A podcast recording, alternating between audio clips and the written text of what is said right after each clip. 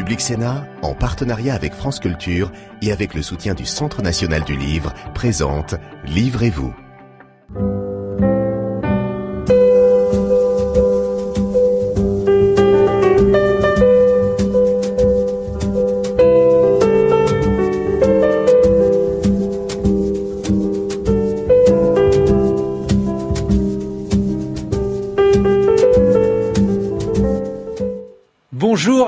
Bienvenue dans Livrez-vous, l'émission littéraire de Public Sénat. Peut-on raconter l'histoire de l'humanité? Et puis, après tout, l'histoire de l'humanité est-elle un roman? Votre réponse est oui, Eric Emmanuel Schmitt. Bonjour. Oui, bonjour. Vous vous lancez dans une œuvre, euh, dans une aventure folle. Paradis perdu, c'est le premier tome d'une série de huit tomes racontant euh, rien que moins que l'histoire de l'humanité. Pourquoi avoir décidé de vous lancer dans une telle entreprise? C'est une idée qui m'a traversé lorsque j'étais euh, jeune agrégé, je, je sortais de Normal Sup euh, et euh, je commençais à enseigner à l'université et l'idée m'a traversé d'un personnage euh, qui serait immortel et qui serait non seulement le témoin mais l'acteur de toutes les grandes mutations qui ont fait notre vie et euh, mais voilà, à 25 ans, j'étais capable d'avoir l'idée, mais j'étais pas capable de réaliser ça. Alors c'est devenu un projet de vie. Euh, C'est-à-dire que oui, je, chaque œuvre que j'ai fait après, après était, était un objet en soi, mais c'était aussi une propédeutique. Euh, une façon d'élargir mon souffle, de, de me rendre peut-être capable un jour d'avoir le souffle euh, du projet. C'est vrai, c'est vraiment une question de, de souffle. J'en lis un extrait. C'est Noam, votre héros. Il est immortel. C'est heureux ou malheureux, vous allez nous le dire. Je suis né il y a plusieurs milliers d'années dans un pays de ruisseaux et de rivières, au bord d'un lac devenu une mer. Par modestie ou par prudence, j'aurais préféré ne jamais écrire cette phrase. Elle ébruite un destin que j'ai tenu secret. Cet homme est immortel, on le suit, on le suit donc euh, au départ dans une communauté préhistorique Oui. lacustre. Pourquoi avoir fait ce choix, Eric Emmanuel Schmitt? Bah, je voulais pas commencer. euh, je voulais commencer au moment où l'histoire humaine euh, se met en route, c'est-à-dire euh, au moment où l'homme se sédentarise. Voilà, parce que nos ancêtres euh, chasseurs-cueilleurs, nomades, finalement avaient une vie assez enviable. Ils étaient très très peu nombreux dans une nature extrêmement généreuse. Ils consacraient assez peu de temps aux nécessités naturelles et euh, ils avaient du temps pour la rêverie, la jouissance, le jeu, enfin tout ce que vous voulez. Et puis tout d'un coup, il y a une, espèce de ruse de l'histoire ou un piège que l'homme s'est tendu à lui-même. Il s'est installé, il s'est sédentarisé, souvent au début près de lacs parce que il y avait la garantie de l'eau et de la nourriture qui vient du lac. Et à ce moment-là est née la division du travail euh, et le travail à proprement parler, du coup, euh, la condition de la femme, puisque nos ancêtres chasseuses-cueilleuses faisaient peu d'enfants parce que c'était difficile de se déplacer avec des enfants, et tout d'un coup, la femme devient une pondeuse au foyer, notion qui s'invente, et donc c'est le début du patriarcat. Euh, donc c'était un moment charnière que, que, je voulais que je voulais raconter. Euh, et mon héros Noam va naître dans une cité lacustre mais à un certain moment à cause des conflits qu'il a avec son père et du fait qu'il est amoureux de, de la même femme que celle dont son père est amoureux il va s'écarter du village avoir une vie de chasseur-cueilleur et puis revenir au village. On pense aussi à un livre euh, qui a beaucoup plu, celui de Yuval Noah Harari, Sapiens. On pense à cette vision de la préhistoire.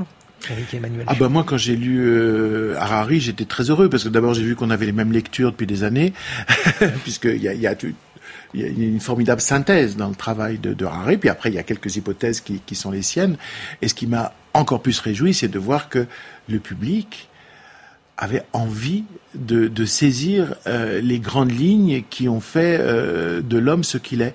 Parce qu'au fond, il y a quelque chose qui s'est passé au XXe siècle, c'est que la notion même d'histoire a changé. Euh, avant, ce qu'on appelait l'histoire, c'était l'histoire politique. Mhm. euh, tout ça vient de Tacite, euh, etc. Euh, C'était l'histoire des grands hommes et, et- et l'histoire du pouvoir. Et tout d'un coup, grâce à la nouvelle histoire, on s'est rendu compte que non, c'était des mouvements beaucoup plus profonds et beaucoup plus fondamentaux qui faisaient l'histoire. Et C'est l'histoire qui faisait les hommes plus que les hommes qui, qui faisaient l'histoire. Même si parfois il y a une dialectique. Euh, et, euh, et- donc ce, projet, il est quelque part rendu possible par le fait que l'histoire a changé de sens. C'est-à-dire, je crois qu'on peut véritablement mettre une fiction et, puis en plus il y a euh, une, fiction qui, va illustrer tous les moments où ça glisse. Oui, c'est ça, c'est un récit initiatique que vous nous offrez, Eric Emmanuel Schmitt. Mais alors, au sujet de, l'histoire que les hommes font sans parfois savoir quelle histoire ils font, vous dites, les, hommes rapportent tout à eux, les événements n'arrivent pas, ils leur arrivent mieux, ils ne leur arrivent pas, ils leur sont destinés, une calamité aussi durement qu'ils la subissent, s'avère un message à leur intention. Oui, c'est fou. L'égocentrisme humain euh, qui fait que voilà un déluge euh, qui est censé toucher toute la nature et tous les vivants. Non, non, c'est Dieu qui leur parle et qui, et qui les punit et puis qui les rend responsables. Et puis en même temps, euh, le moment du déluge, par exemple dans la Bible, euh, est un moment euh, où, où Dieu certes veut détruire l'homme, mais c'est un moment aussi où il met l'homme sur un piédestal, puisqu'il va dire à Noé, toi je te choisis, parce que tu, tu, tu, tu te comportes de telle ou telle façon, tu vas sauver l'humanité et les autres animaux. C'est-à-dire que Dieu rend l'homme euh, maître et possesseur de la nature, comme disait Descartes. Et c'est pour ça que ce premier volume raconte le moment du déluge, parce que c'est véritablement pour moi le début de l'histoire. C'est-à-dire c'est le début du moment où l'homme est en charge de la terre, du vivant et de sa propre destinée, puisque Noé sauve les hommes, les hommes comme les animaux. Donc c'est vraiment aussi un moment charnière. Oui, mais alors, évidemment, la phrase que je viens de lire, et puis même la notion de déluge, de catastrophe, elle résonne différemment dans la période actuelle, Eric Emmanuel Schmitt. Oui, c'est pour ça que le, le roman commence au présent, où Noam se réveille euh, dans une grotte du Liban. Euh, pourquoi le Liban? Bah Parce que c'est le théâtre de tous les conflits, toujours. C'est la, c'est la grande scène de tous les conflits qui n'appartiennent pas seulement au Liban. Mhm. Et c'est un pays, moi, que j'aime passionnément. Et euh, il se réveille et il découvre notre monde parce qu'il dort depuis quelques décennies. Il hiberne. Et il va découvrir quelque chose d'absolument nouveau. Ce propre du 21e siècle, une conscience mondiale du fait que l'homme est peut-être allé trop loin. C'est-à-dire que l'homme a, a finalement tellement exploité la nature, dominé la nature, qu'il est peut-être en train de détruire la nature ou les conditions de sa propre survie euh, dans la nature. C'est-à-dire l'homme s'est attaqué à l'homme. À la différence de toutes les fins du monde précédentes, derrière la fin du monde, ce n'est pas Dieu, les dieux ou la nature, c'est l'homme lui-même. Et c'est à cause de ça que Noam éprouve le besoin de raconter l'avant, pour dire comment ça s'est passé, cette boursouflure humaine euh, dans laquelle nous souffrons aujourd'hui. Mais alors, le fait d'écrire cela, de, de prévoir cette histoire, une histoire gigantesque, ça va faire 5000 pages, Eric Emmanuel Schmitt. Comment en avez-vous conçu le plan Euh, Comment écrit-on une telle histoire?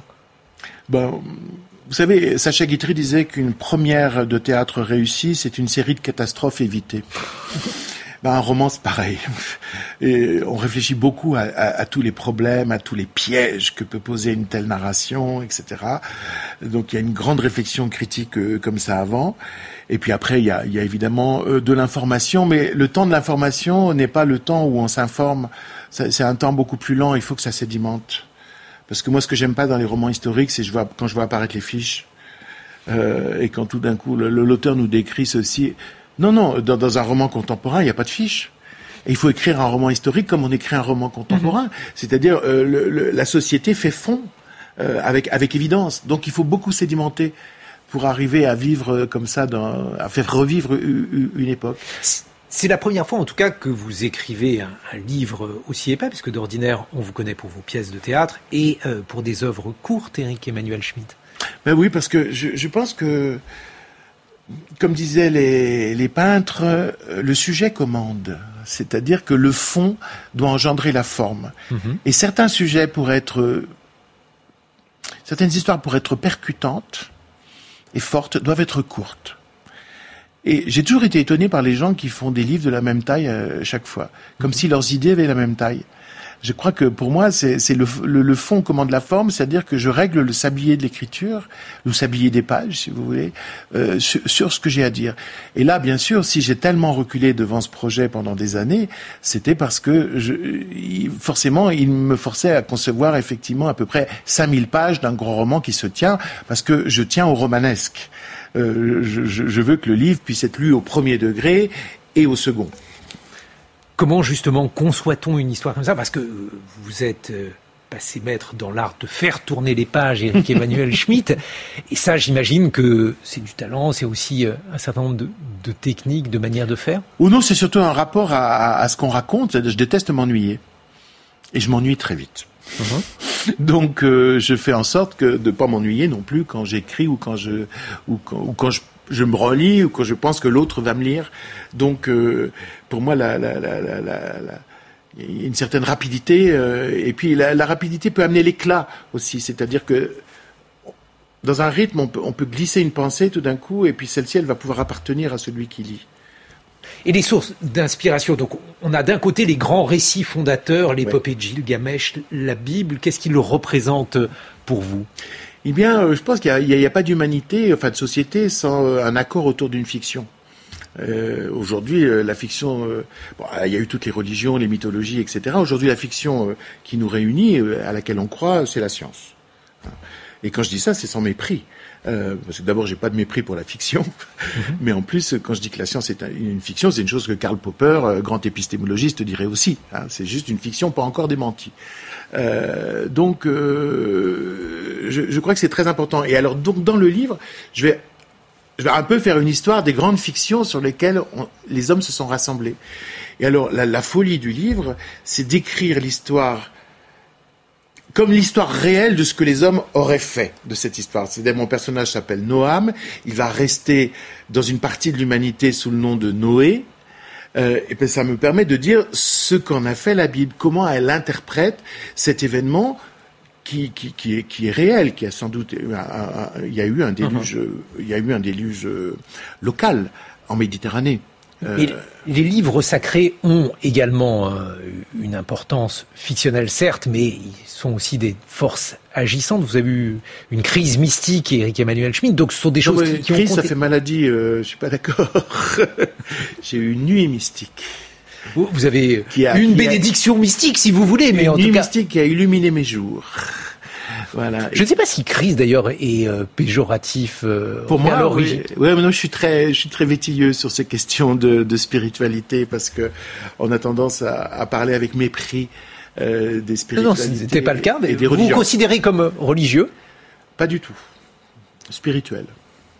C'est-à-dire, le, le, le, moi, la, la, nuit mystique que j'ai eue dans, dans, le désert du Hogar, où je m'étais complètement égaré, euh, était une expérience spirituelle, pas une expérience religieuse. Je n'ai reçu le Dieu d'aucune religion. Et comme je n'avais pas de cadre religieux, puisque j'étais athée, d'une éducation athée, élève de Jacques Derrida à l'école normale supérieure, euh, et faisant ma thèse sur Diderot. Donc j'étais vraiment la personne la plus athée qui soit. Euh, et voilà, ça me tombe dessus.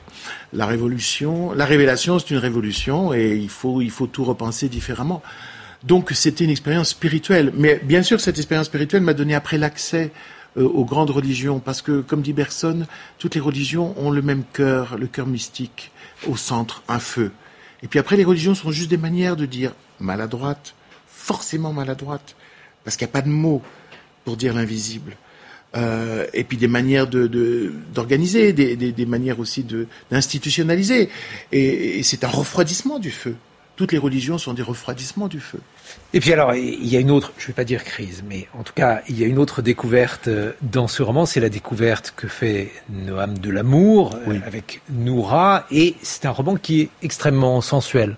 Oui, j'ai enfin pu me lâcher. Au théâtre, je peux pas. Au théâtre, c'est les acteurs qui ont un corps, c'est pas l'auteur. Euh, oui, moi je crois que la vie est faite de rencontres. Qu'est-ce que c'est qu'une rencontre? C'est ce qui crée un avant et un après. Et euh, Noam euh, a la vie d'un autre avant de rencontrer Noura. Il a la vie d'un autre, c'est-à-dire il a la vie du clan, euh, une vie indifférenciée, mm -hmm. en plus dans une époque très peu individualiste, pas du tout comme la nôtre. Donc il a juste sa place, qui est là, et sa place, c'est indépendant de sa, de sa personnalité. Et tout d'un coup arrive cette femme qui a elle le miracle d'être ce qu'elle est, indépendamment de la condition qui est faite à la femme. Il y a des êtres comme ça qui ont toujours échappé à toutes les déterminations. Elle a cet éclat. Elle est, elle est une femme et mille femmes, donc avec lui, il va pouvoir être un homme et, mille hommes. Euh, et, euh, et puis c'est parce qu'il la rencontre que tout d'un coup, il va découvrir ce qu'est son père, s'opposer au père, parce qu'il va y avoir un conflit, découvrir oui, l'archéologie familiale. Parce que le père est un personnage euh, infiniment moins agréable que le fils. Oui, au départ, non, parce qu'on le voit à travers les yeux de son fils, puis il va découvrir la, réalité de, de, son père, qui est un magnifique pervers narcissique. Hein. Ils sont toujours très séduisants, les pervers narcissiques. Et... Euh, et, et, un homme qui, n'est pas ce qu'il raconte qu'il est. Et ça va marquer évidemment Noam pour, pour toujours. Euh, mais donc il y, a, une opposition au père. Le père qui est l'homme de la modernité euh, à cette époque-là, c'est-à-dire l'homme qui organise le village, qui a l'idée de faire un marché, de faire du, du commerce, de les centraliser, dans, qui crée finalement une sorte de police. Et puis, bon, en même temps, qui va se livrer à des exactions qui sont continuelles dans l'histoire politique. Et puis alors, toujours parmi euh, les références ou les choses auxquelles euh, fait penser Paradis perdu Eric Emmanuel Schmitt, il y a le feuilleton inachevé de Dumas, Isaac Lagdem, l'épopée du juif errant. C'est une référence pour vous? Ah oui, bah, Dumas déjà. C'est pour ça que j'aime le romanesque. J'aime la littérature parce que euh, Bon, quand j'étais petit, on avait voulu me faire des trucs pour lire, lire des trucs pour enfants, donc je trouvais ça débile. Donc je croyais que je n'aimais pas lire. Et puis euh, un jour, un déménagement me fait perdre de mes parents me fait perdre tous mes camarades, tous mes amis, et, et j'ai eu un réflexe salvateur. Je suis allé dans la bibliothèque de mon père et j'ai tiré un livre qui avait une jolie couverture. C'était Les Trois Mousquetaires. Et là, j'ai eu quatre amis pour la vie déjà. euh, et puis et puis la passion de la littérature qui est née. Donc oui, j'adore j'adore Dumas. Et euh, ce qui m'effraie dès qu'on évoque son projet de, de, de, du juif errant, c'est qu'il l'a pas fini. Moi non plus, j'ai pas fini. Alors attention. Non, mais ça va vous donner force et vigueur. Je, je, sais que vous êtes inquiet de, ça, Eric Emmanuel Schmitt. Vous dites oui et non. Euh, au sens où je pense que quand on se donne un, un grand projet, euh, on se donne des années de vie euh, pour le faire et l'énergie de le faire. C'est très très bon de, de, de, savoir pourquoi on se réveille le matin et d'avoir de l'envie, d'avoir du désir. Euh, je me suis toujours réveillé avec de l'envie et du désir, mais là c'est concentré. Euh, sur, sur, sur, ce projet. Et puis vous savez, moi j'aime tout de l'écriture. J'aime le moment où je doute, j'aime le moment où je déchire, j'aime le moment où je rature, le moment où je me dis mais j'ai jamais vu un écrivain aussi nul que toi. Etc. Et oui, j'aime tout. Mm. Euh, c'est vivant. Alors justement, on a essayé d'inviter l'un de vos amis, Eric mhm. Emmanuel Schmidt, dans l'invité qu'on n'a pas pu inviter. et oui, parce que cet ami que vous connaissez bien, c'est euh, Diderot, et plus précisément l'auteur de l'encyclopédie, car euh, dans l'encyclopédie de Diderot et d'Alembert, il y a un article roman et d'ailleurs, je cite la première définition que donnent Diderot et d'Alembert, récit fictif de diverses aventures merveilleuses ou vraisemblables de la vie humaine, le plus beau roman du monde, Télémaque, est un vrai poème à la mesure et à la rime près. Vous aimez beaucoup Diderot? Oh, Passionnément. Pourquoi? Oh, c'est... J'aime Diderot parce que euh, c'est un esprit euh, libre. Euh, il n'a pas bon goût. Euh, à la différence de Rousseau, euh, qui veut toujours montrer qu'il est un autodidacte qui a réussi, euh, ou à la différence de Voltaire, qui a le goût de l'aristocratie qu'il fustige. Mm-hmm. Diderot, non, il est libre. C'est ses humeurs, c'est ses emportements, etc., etc. Diderot, Diderot accepte de ne pas savoir. Euh, il a, il a, il a l'esprit du doute. Et quand il affirme, il, il a toujours conscience qu'on pourrait affirmer l'inverse. Donc pour moi, c'est un vrai esprit philosophique. Et puis ce que j'aime dans Diderot, c'est aussi de porter la philosophie en dehors du champ du, du, de l'essai philosophique. Il n'en a pas écrit un seul, enfin à part dans sa jeunesse. Euh, mais c'est-à-dire, il n'y a pas euh, trouver des genres. Euh, la pièce de théâtre, le dialogue, euh, le roman, qui permettent de porter l'interrogation philosophique. Euh, et, et, ça, vraiment merci. il l'a fait au plus haut niveau. Et puis, il est encyclopédique. C'est-à-dire que pour lui, il n'y a pas de hiérarchie mhm. des savoirs. Il n'y a pas un savoir noble. Alors, il faudrait qu'on parle. Moi, je suis comme lui. Je suis autant intéressé par une théorie mathématique que, que comment on fait du pain euh, et du bon pain, c'est possible. Tout vous passionne. Oui. Je, suis exhaustivement passionné. C'est fatigant. Le soir, faut m'assommer parfois. Euh, mais je pense que Diderot était comme ça. Et finalement, quand j'ai choisi pour ma thèse, je me souviens, euh, euh, je ne sais pas ce qui s'est passé en moi. je pense que c'était le, choisir, c'était me révéler quelque chose à moi-même. D'abord mettre un, grand modèle devant moi. C'était aussi me révéler que j'avais des aspirations communes. Et oui, parce qu'en fait, on découvre que vous avez enseigné pourquoi vous avez cessé d'enseigner, Eric Emmanuel Schmitt Ce qui m'est arrivé, la chose dont tous les écrivains rêvent, dès ma première pièce, j'ai vécu de ma plume. Parce que dès ma première pièce, j'ai été joué dans le monde entier. Et j'ai toujours vécu de ma plume, à partir du moment où j'ai écrit. Donc j'ai enseigné cinq ans. Des regrets? J'adorais enseigner. J'adorais le rapport aux élèves, j'en vois toujours. J'en ai pas eu beaucoup, euh, mais j'en vois toujours certains. Je suis toujours euh, euh, touché euh, de, les voir. J'aurais aimé pouvoir continuer à enseigner. Euh, mais on ne fait pas qu'enseigner quand, on, est responsable d'un département de philosophie à l'université. on organise plein de choses, on a plein de copies, etc., etc. Et puis ce cadeau que me faisait la vie de me dire voilà, tu peux te consacrer entièrement à ta passion. Mais je pense que j'ai reporté quelque chose de mon désir de transmettre dans tout ce que j'ai écrit. Et c'est ce que vous continuez effectivement à faire euh, au travers de Paradis perdu, d'autres livres ayant pour euh, sujet l'humanité. Eric Emmanuel Schmitt, euh, on va voir une sélection qui est faite par notre camarade Yannick Lerible de la librairie Le Divan à Paris.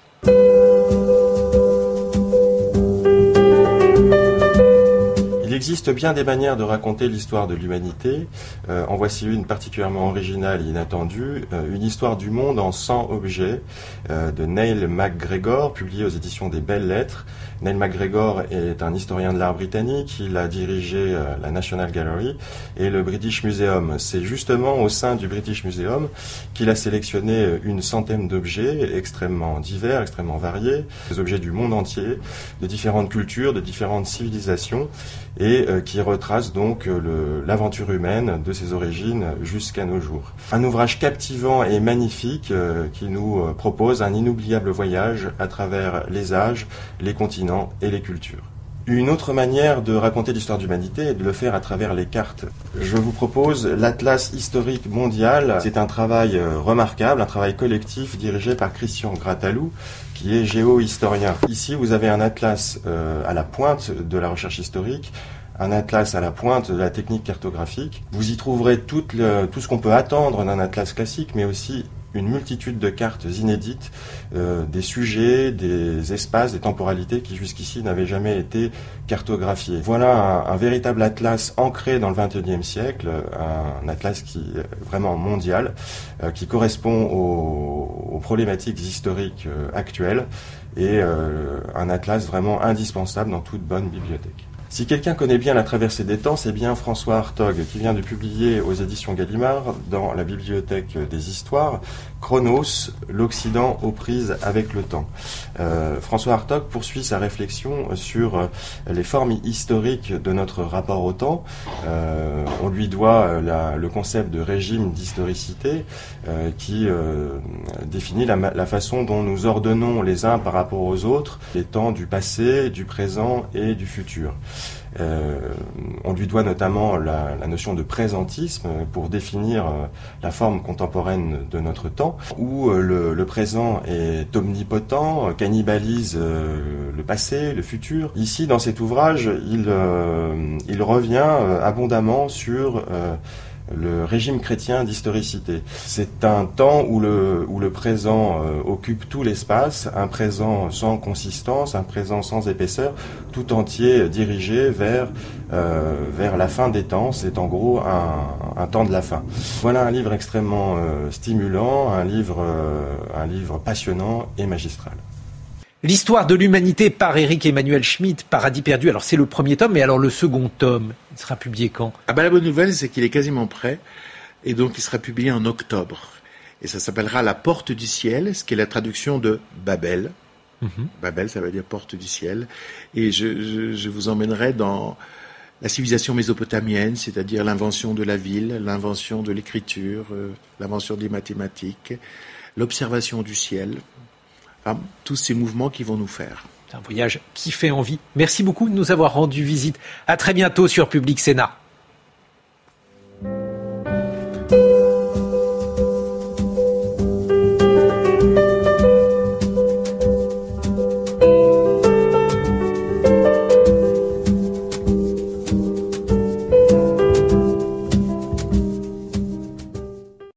Public Sénat, en partenariat avec France Culture et avec le soutien du Centre national du livre, vous a présenté Livrez-vous.